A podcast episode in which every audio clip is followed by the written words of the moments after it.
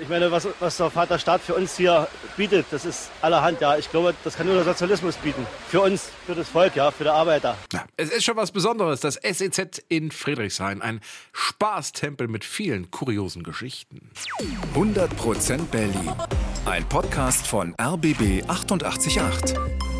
Gemeinsam mit zum Glück Berliner von Lotto Berlin. Heute geht's um ein echtes Berliner Original, das Sport- und Erholungszentrum an der Landsberger Allee, kurz SEZ. Wir verraten euch die spannende und kuriose Geschichte dieses Gebäudes. Also für alle Ostberliner, die früher mal selbst drin waren, wird das jetzt eine Folge, um in Erinnerungen zu schwelgen. Also genau für mich. Ich kann mich sehr gut erinnern. Und alle Westberliner erfahren sehr viel Neues über den Spaßtempel des Ostens. Springen wir zurück an den Anfang der 80er. Die Führung der DDR will was für die Fitness und Gesundheit des Volkes tun. Ja, und gibt deswegen ein großes Sportzentrum in Auftrag, direkt an der Leninallee. So heißt ja die Landsberger Allee früher. Geplant wird das von Architekten aus Schweden und am 20. März 1981 ist es dann endlich soweit. Hunderte Berliner sind zu dieser Stunde, also kurz vor 11 Uhr an diesem Vormittag, hier zur Leninallee-Ecke Dimitrovstraße gekommen, um dabei zu sein. Und zwar bei der offiziellen Eröffnung des SEZ. Und die übernimmt der Staatsratsvorsitzende Erich Honecker höchstpersönlich. In diesem Sinne erkläre ich das neu errichtete Sport- und Erholungszentrum in der Hauptstadt der Deutschen Demokratischen Republik für eröffnet. Aber was ist damals nun drin in diesem SEZ? Also, das absolute Highlight ist das Wellenbad, das einzige in der ganzen DDR. Wassertemperatur 30 Grad. Erster Eindruck also 1A oder wie man so schön sagt, Güteklasse Q, ja. Und auch wenn FKK in der DDR durchaus angesagt war, im SEZ bleibt alles an. Warum das so ist, erklärt der damalige Direktor hier etwas scherzhaft. Wir haben 15.000 Quadratmeter Glas es könnte zu Verkehrsstauungen kommen an der Leninallee und auch an der Dimitrovstraße. Und das möchten wir vermeiden.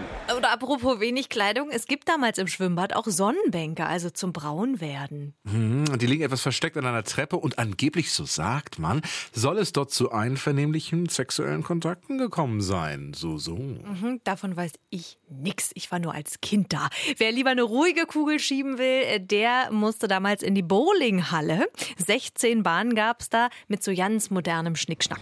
Hübscher technischer Service. Wenn man sich eine neue Kugel nimmt, bläst einem kühlende Luft entgegen. Ja, und leckerem kulinarischem Angebot. Spezialität: Bowlingplatte für zwei Personen, die für drei reicht. Nächstes SEZ-Highlight: die Eisbahn Polarium. Schlittschuhlaufen im Winter, im Sommer Rollschuhlaufen. Außerdem gibt es noch Fitnessräume, Tischtennishallen, Cafés und, und, und. Bis zu 10.000 Besucher kommen an manchen Tagen. Das SEZ ist absolut angesagt. Es ist natürlich auch eine herrliche, aufgelockerte Atmosphäre. Man ist selber gleich gelöst, wenn man hier reinkommt. Ja, das ist schon allerhand getan worden für die Werktätigen. Herrlich. Und ab 1985 kommt sogar das DDR-Fernsehen vorbei. Hallo zu unseren Telegymnastikminuten. Ich versichere Ihnen, dass Uschi keinen Quatsch mit Ihnen macht, wenn Sie sich jetzt von ihr aufs Kreuz legen lassen. Ha, Medizin nach Noten heißt die legendäre DDR-Sendung. Das ist Fitness zum Mitmachen damals Popgymnastik genannt. Und gesendet wird eben aus einer der Turnhallen im SEZ. Wir begeben uns in einen Seitgrätstand, Füße etwas schulterbreit auseinander.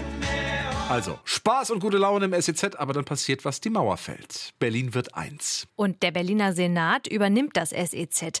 Erstmal bleibt es geöffnet, manche Westberliner kommen zum ersten Mal auch hin. Oh, sie fällt uns dufte, das Bier schmeckt was wollen wir mehr? Aber schnell stellt der Senat fest, das SEZ ist zu teuer. Nach und nach werden die Angebote dicht gemacht. Ja, und im Jahr 2002 macht es dann ganz zu. Aber es kommt Rettung, und zwar aus Leipzig. Rainer Löhnitz heißt der Mann, der damalige Berliner Finanzsenator. Thilo Sarrazin verkauft ihm das SEZ für einen Euro. Löhnitz eröffnet das SEZ wieder. Erstmal mit einer Bowlingbahn und einer Badmintonhalle. Und er hat noch ein paar kuriose Ideen. Also es sind jetzt zweieinhalb Jahre 25 Pferde aufgezogen worden im Fleming. Und wir haben die Absicht, nächstes Jahr im Frühjahr hier Step by Step ein Kinder- und Jugendreitzentrum mitten im Zentrum der Stadt für die Kinder und Jugendlichen aufzubauen. Das mit den Pferden wurde dann allerdings nichts. Und es gibt noch ein Problem. Eine Auflage für den Investor ist, dass er aus dem SEZ wieder ein Hallenbad macht. Ansonsten bekommt das Land Berlin das Gebäude wieder zurück. Aber die großen Becken, die bleiben leer.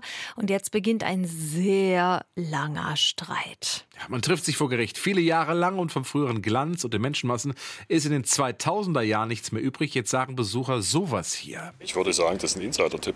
Von außen wirkt es wirklich schäbig. Ist schon sehr schade drum gewesen. Ne? Und dann im Jahr 2022 die große Überraschung. Das Kammergericht entscheidet, das Land Berlin bekommt das SEZ zurück. Ja, und vor ein paar Wochen hat der Senat dann auch seine Pläne verkündet. Das Gebäude soll abgerissen werden.